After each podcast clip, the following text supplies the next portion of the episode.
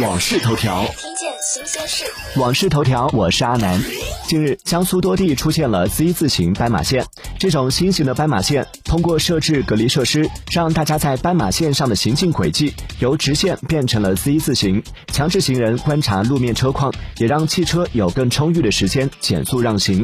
不过，对于这样的调整，也有网友表示，绕这么远，绿灯时间真的够用吗？也有网友表示担忧，看这个中间等候区的宽度，要是遇上推轮椅的、推婴儿车的，或是自行车、电动车都挤到一块儿的时候，未必会好用。订阅关注网讯头条，了解更多新鲜事。